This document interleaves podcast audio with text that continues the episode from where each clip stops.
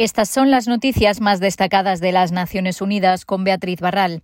La variante Delta del coronavirus detectada inicialmente en India va camino de convertirse en la dominante en todo el mundo, advierte la Organización Mundial de la Salud.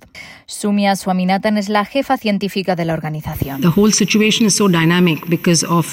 La situación es muy dinámica por las variantes en circulación y la Delta está en camino de convertirse en la dominante por su capacidad de transmisión significativamente mayor globally because of its uh, significantly increased uh, transmissibility.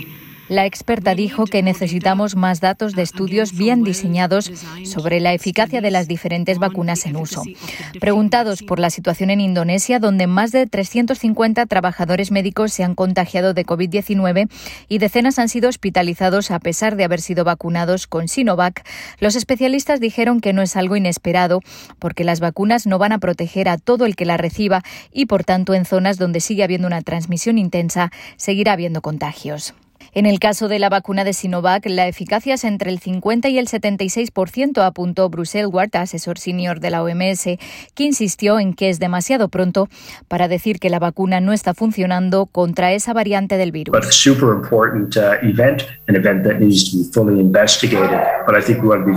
Es un evento muy uh, importante que hay que investigar, pero hay que ser muy cuidadosos al sugerir que una vacuna está fallando porque actualmente no hay pruebas que lo sugieran.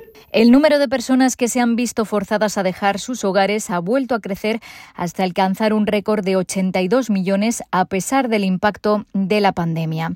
Según el último informe de ACNUR, la cifra se ha duplicado en una década y supone que más de un 1% de la población mundial está desplazada. Más de dos tercios de todos los refugiados y desplazados en el extranjero provienen de solo cinco países. Siria con 6.700.000, Venezuela con 4 millones, Afganistán con 2.600.000, Sudán del Sur con 2.200.000 y Myanmar con más de un millón.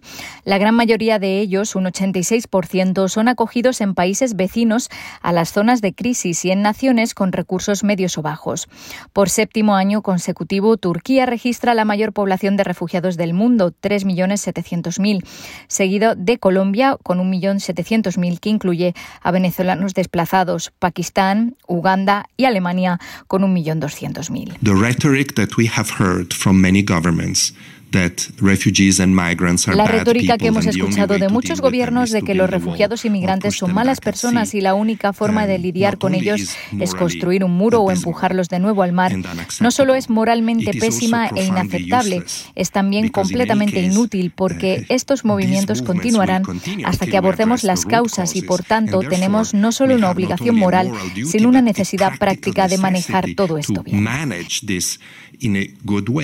Y por su parte, el Programa Mundial de Alimentos advierte que millones de refugiados se enfrentan al hambre por los efectos de la pandemia y por el recorte de la financiación a sus operaciones de emergencia. Tres cuartos de los refugiados en África Oriental vieron reducidas a la mitad sus raciones de comida por la disminución de las ayudas que el programa destina a diferentes regiones, indicó el portavoz de la agencia.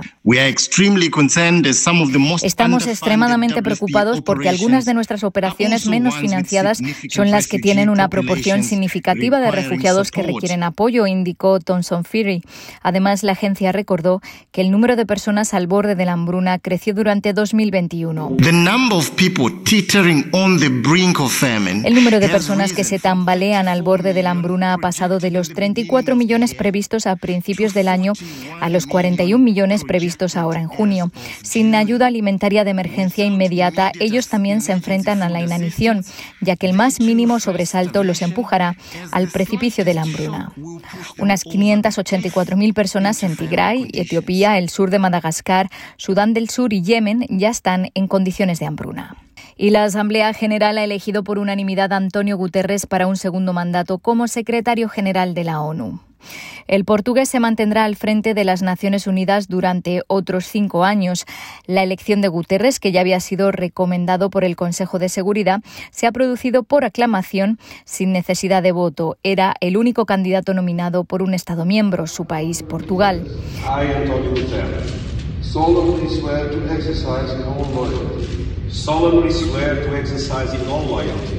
Tras la reelección, Guterres juraba el cargo y se ha dirigido a la Asamblea urgiendo a los países miembros a hacer todo lo posible para superar las actuales divisiones geoestratégicas y las diferencias de poder disfuncionales. Hay demasiadas asimetrías y paradojas, dijo, pidiendo que se aborden de inmediato. Lo que estamos viviendo hoy en términos de desconfianza es, espero, una aberración, pero no puede convertirse en la norma.